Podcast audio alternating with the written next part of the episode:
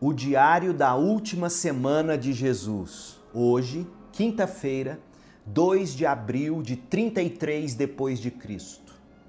A última quinta-feira de Jesus foi um dia cheio. Ele e os discípulos se prepararam para a festa da Páscoa judaica, celebraram a última ceia, na qual Cristo instituiu a nova aliança que seria selada com seu sangue na cruz e Jesus lavou os pés dos apóstolos. Na sequência, fez o seu discurso de despedida. Jesus predisse às vezes que Pedro o negaria, viu Judas deixá-los ir embora para traí-lo, ensinou algumas coisas práticas aos seus seguidores e mais tarde, lá no Getsemane, agonizou, agonizou profundamente até a morte diante da realidade da crucificação que estava diante dele há apenas algumas horas na sexta-feira que se aproximava. São muitos os fatos da quinta-feira, mas desembrulharemos alguns deles em linhas bem gerais antes de trazermos algumas aplicações para a vida. O dia começou com preparações para a Páscoa. Jesus instruiu seus discípulos, Pedro e João, que garantissem o espaçoso cenáculo mobiliado e lá fizessem todos os preparativos para a refeição da Páscoa. Eles foram e encontraram tudo exatamente como Jesus lhes havia dito e prepararam a Páscoa. No cálculo judaico, um novo dia começa ao anoitecer, de modo que do entardecer da quarta-feira ao entardecer da quinta-feira, 14 de Nissan ou 2 de abril, foi o dia de preparação para a refeição da Páscoa. A refeição da Páscoa em si, incluindo cordeiro assado, ervas amargas, pão sem fermento, molho de frutas e quatro cálices de vinho, seria compartilhada após o pôr do sol daquele dia, ou seja, no anoitecer da quinta para sexta-feira. Na Páscoa original, o sangue dos cordeiros havia sido aplicado nos umbrais das portas dos lares dos hebreus que ainda viviam no Egito. Daquela forma, protegendo-os do derramamento do julgamento de Deus sobre os egípcios Êxodo 12 conta essa história. Somente Mateus registrou dizendo a seus discípulos, Jesus dizendo: O meu tempo está próximo, na manhã do dia em que o cordeiro da Páscoa foi sacrificado. Mateus 26, 18. Jesus sabia que estava prestes a morrer, mas seus discípulos e os ouvintes originais falharam consideravelmente em compreender a realidade das previsões de Jesus. Eles provavelmente entenderam as afirmações de Jesus à luz da versão corrente a respeito das expectativas messiânicas, ou seja, ele está prestes a forçar o confronto final que levará à sua vitória sobre os líderes religiosos e o domínio dos romanos. Jesus, porém, estava de fato dizendo que a hora de ele ser sacrificado como o cordeiro pascal de Deus, espiando os pecados do mundo inteiro, esse momento é que estava se aproximando. De acordo com os regulamentos do Antigo Testamento, Deuteronômio capítulo 16, a Páscoa deveria ser comida dentro dos limites da cidade de Jerusalém. Então, por causa do status de celebridade de Jesus entre as multidões e da conspiração já armada contra ele pelo sinédrio, os preparativos para a Páscoa de Jesus e os discípulos foram conduzidos com total discrição. Aquelas preparações incluíam compra sacrifício, preparo e assado de um cordeiro, além da argumentação ou arrumação da sala do jantar e elaboração dos acompanhamentos. Jesus enviou dois de seus discípulos, Pedro e João, à cidade para encontrar na cidade um sujeito que os direcionaria para o cenáculo onde eles comeriam a Páscoa. Muito provavelmente Jesus já havia feito esses acordos com devida antecedência junto aos seus apoiadores na cidade. Como normalmente eram mulheres que carregavam jarros de água, a visão incomum de um homem carregando um jarro nos sugere ter sido um sinal combinado para a identificação dos discípulos. Pedro e João encontraram tudo exatamente como Jesus lhes havia predito. Chegamos então à última Páscoa, o entardecer durante o qual Jesus comeu a Páscoa com seus discípulos. Jesus e seus discípulos seguiram para o cenáculo que havia sido preparado para aquela ocasião e começaram a comer. Detalhe: a maioria das casas em Jerusalém era pequena, com dois níveis: andar inferior, andar superior, mas com apenas um quarto. A grande sala no piso superior ou cenáculo indica que o proprietário da casa onde Jesus e os discípulos estavam era uma pessoa rica.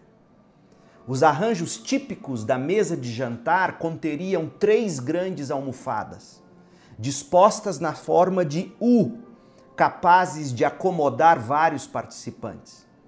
A comida e a bebida estariam disponíveis no centro, em uma mesa baixa, tipo mesa de centro retangular.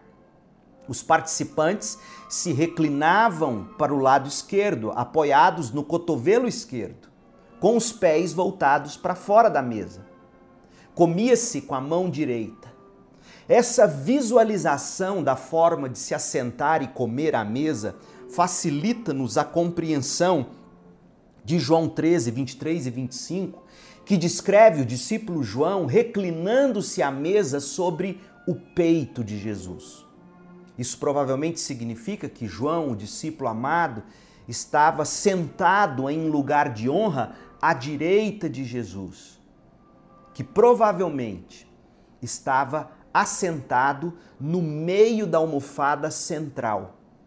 O fato de Jesus dar o pedaço de pão a Judas torna possível que Judas, veja você, estivesse no outro lugar de honra à esquerda de Jesus.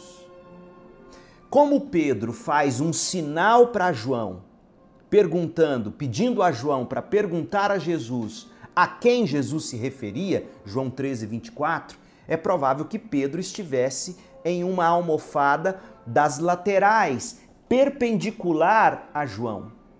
Enquanto eles comiam, Jesus fez um anúncio surpreendente. Um dos doze, um dentre aqueles que estavam comendo a refeição da Páscoa com Jesus, estava prestes a traí-lo. Aquela foi uma notícia chocante e perturbadora para os discípulos que instantaneamente começaram a tentar identificar quem era o traidor, indagando entre si quem seria dentre eles o que estava para cometer um ato tão covarde e criminoso trair seu mestre. Jesus proferiu uma profecia sinistra a respeito do traidor Seria melhor para aquele homem, Jesus disse, que ele nunca tivesse nascido. Àquela altura, Judas não previu o buraco negro no qual logo ele cairia. Buraco este que seria cavado pelas próprias mãos de Judas. Mas o anúncio da condenação deve ter causado arrepios na espinha do traidor. Como cada discípulo estava questionando Jesus a aquele respeito, Judas cinicamente também perguntou: Sou eu? Jesus respondeu criptograficamente, em códigos indecifráveis para os demais discípulos naquele momento. Jesus disse: É como você diz. João registra que Judas, tão logo comeu o pão, saiu na carreira e já era noite. Lucas arremata a apresentação da ceia do Senhor com material não encontrado em Mateus, Marcos e João. Lucas 22. os discípulos já podiam sentir que os eventos estavam caminhando, caminhando para um confronto épico, e estavam convencidos de que estavam do lado certo. O lado que, pensavam eles, conquistaria status, poder e riqueza.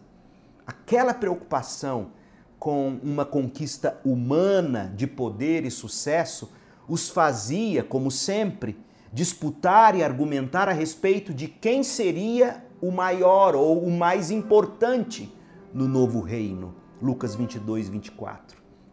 Jesus rapidamente colocou fim àquela discussão, trazendo um argumento poderoso.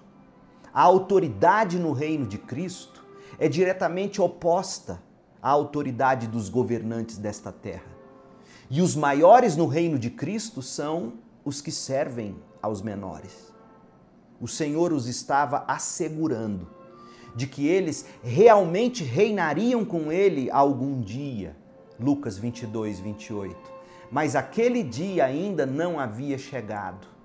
E à medida que a grande narrativa de Deus se desenrolasse, ficaria cada vez mais claro que, nesse meio tempo, muita perseguição e sofrimento ainda precisavam ser experimentados por Jesus e seus seguidores. Durante a ceia, Jesus lavou os pés dos seus discípulos. Que imagem linda! Interagiu com eles e fez o discurso do cenáculo, ou, como é conhecido, o discurso de despedida. Está em João, capítulos 13 e 14.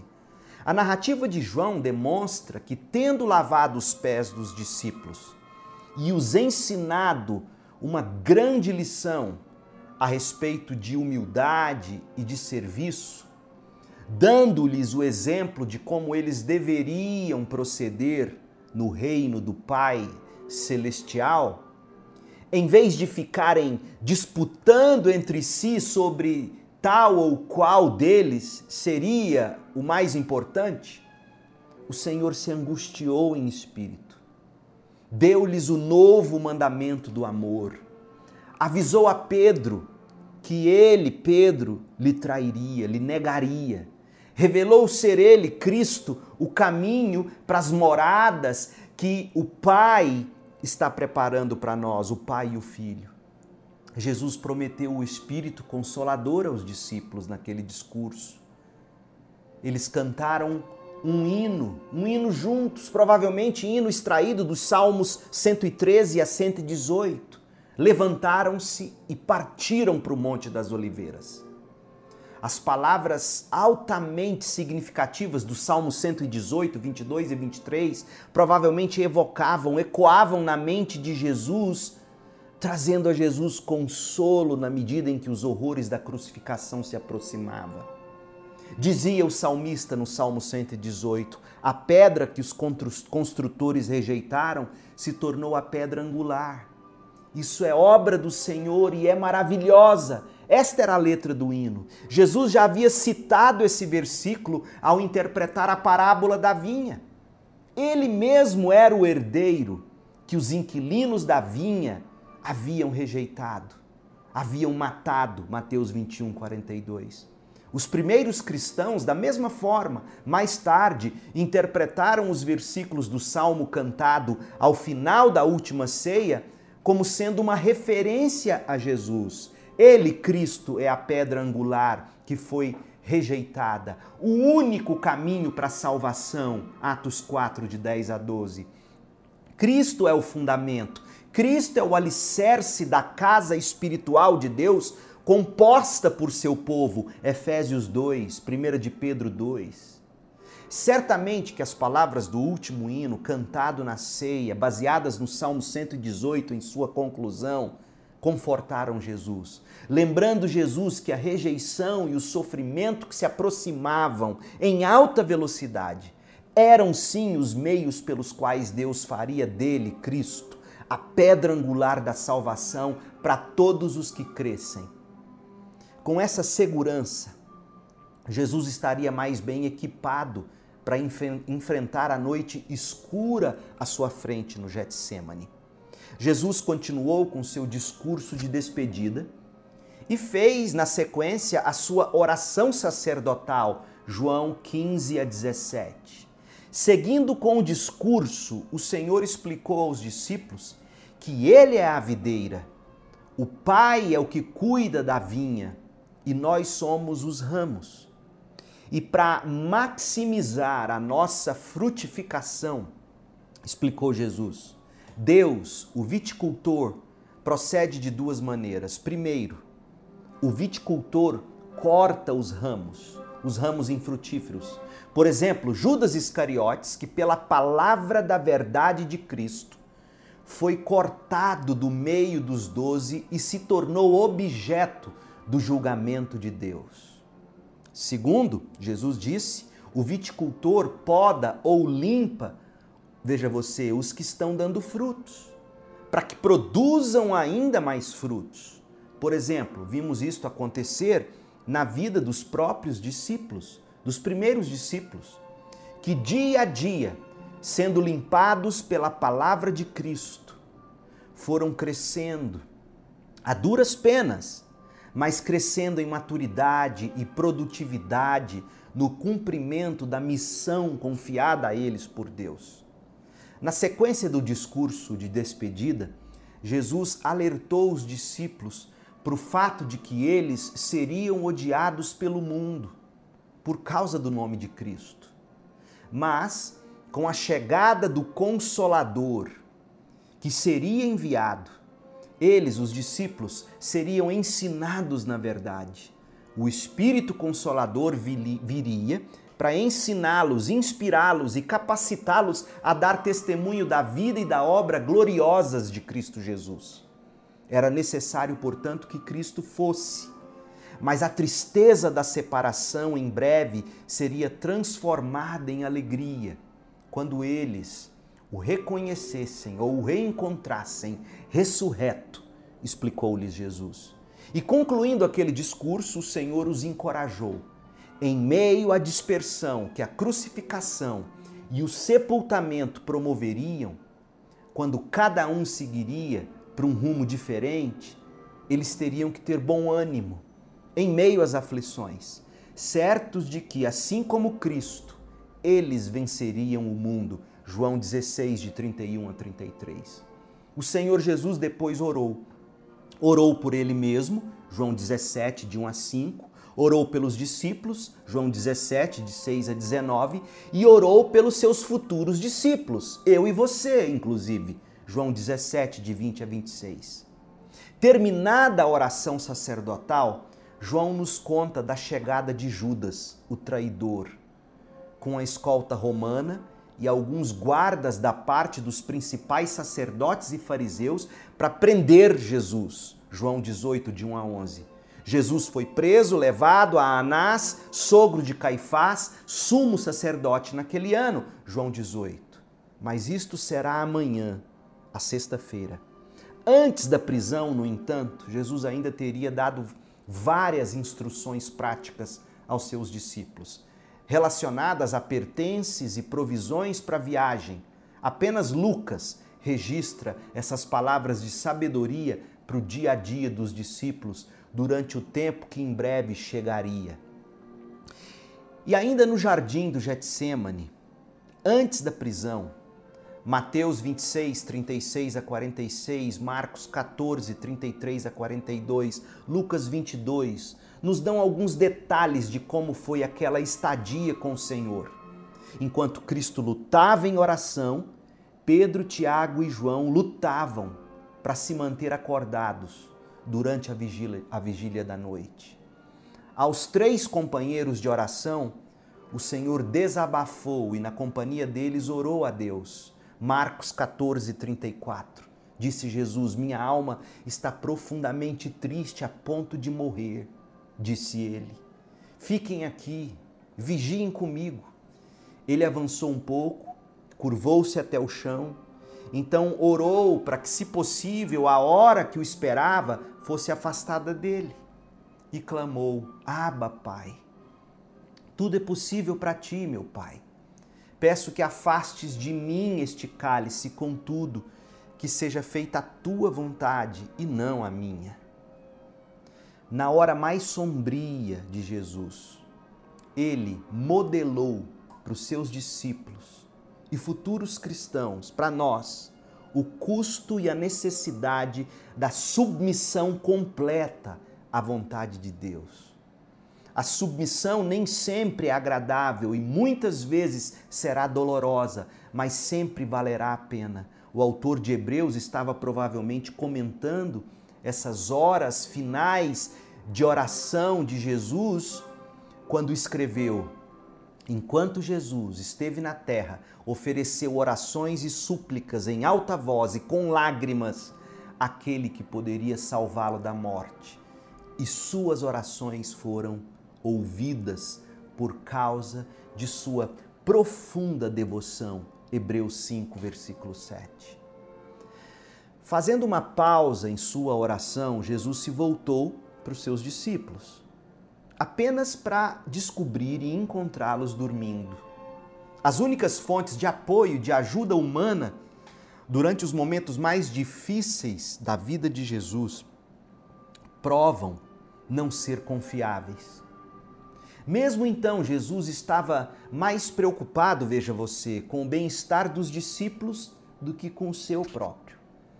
Jesus sabia que os três, Pedro, Tiago e João, também deveriam orar. Orar como Jesus estava orando. Por quê? Para estarem preparados para enfrentar as tentações e as dificuldades que já batiam à porta. Vigiem e orem para que não cedam à tentação, pois o espírito está disposto, mas a carne é fraca. Mateus 26, 41. Jesus não seria o único que seria provado. Embora Lucas mencione o flagrante de Jesus acontecendo apenas uma vez, Mateus e Marcos fornecem-nos detalhes, detalhes adicionais, de que aquele ciclo foi repetido três vezes. Cada vez que Jesus partia, ele orava, implorando a Deus que encontrasse outro caminho para ele, mas submetendo-se sempre à vontade de Deus. E cada vez que Jesus partia, os discípulos dormiam. E numa daquelas ocasiões, Marcos é quem nos relata, ao serem flagrados no sono, Pedro, Tiago e João não sabiam o que dizer. Marcos 14, 40.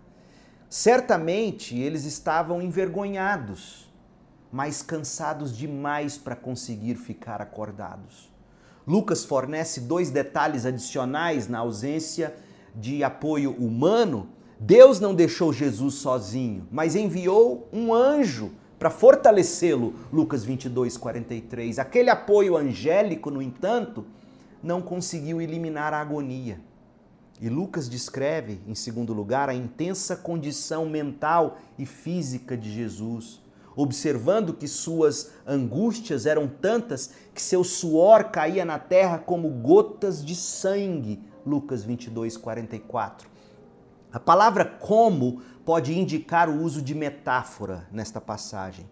Embora Jesus também possa estar experimentando hematidroses, hematidroses, uma condição clínica rara na qual os vasos sanguíneos explodem sob extrema angústia ou estresse físico e o suor se mistura com sangue saindo pelos poros.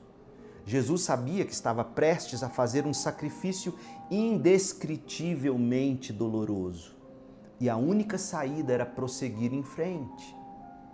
Quando Jesus, Jesus despertou Pedro, Tiago e João pela terceira vez, ele evidentemente viu e ouviu a multidão que se aproximava. Então anunciou aos três: Levantem-se e vamos. Meu traidor chegou. Mateus 26, 46. É chegada a hora da cruz. A hora do cochilo acabou. Jesus tinha orado por seu coração e agora estava pronto para enfrentar com confiança sua morte vindoura. Começaria a sexta-feira da paixão. O que nós podemos aprender? Qual aplicação nós podemos extrair destes incidentes da quinta-feira da última semana de Jesus? Uma sugestão Que dia, meu Deus, que dia foi aquela quinta-feira de Jesus? Problema atrás de problema. Mas o Senhor se revelou confiante aos planos do Pai para ele e entregou-se com fé e alegria nas mãos de Deus, não obstante a dor e as angústias. Problemas, meu povo, problemas revelam que tipo de pessoas nós somos. Problemas expõem o nosso coração. Algumas pessoas, no entanto, explodem, desistem diante dos problemas. Algumas pessoas negam que existam problemas. Algumas pessoas culpam outras pessoas pelos problemas.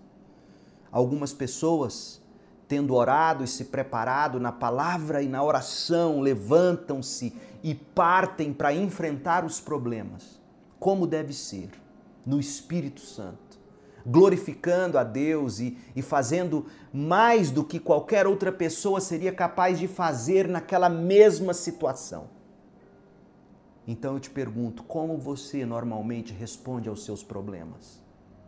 Reflita sobre o que aprendemos de Jesus na última quinta-feira, na última quinta-feira de vida. Você observou atentamente como Jesus enfrentou os problemas? Como ele respondeu aos problemas? O que você aprendeu? Ah, meu Deus, quanta coisa há para nós nessas passagens bíblicas. Permitam-me colocar algumas numa colher de chá apenas. Jesus confiou a vida dele à vontade do Pai. Jesus celebrou a Páscoa com os discípulos. Jesus cantou um hino com letras bíblicas que foram poderosas para fortalecê-lo. Jesus se retirou em oração com um grupo de pessoas mais íntimas. Como essas atitudes de Jesus são reveladoras para todos nós em nossos problemas. Vê-se nessas palavras a importância de nos prepararmos para enfrentarmos os problemas quando eles chegarem. Mas quanta gente se arrebenta quando chegam os problemas simplesmente porque nunca se prepararam para recebê-los. Vê-se também nessas palavras a importância de descansarmos em Deus, entregarmos a vida e o futuro a Deus quando os problemas chegarem. A vontade de Deus para nós é e sempre será boa, perfeita e agradável. Como você responde aos problemas?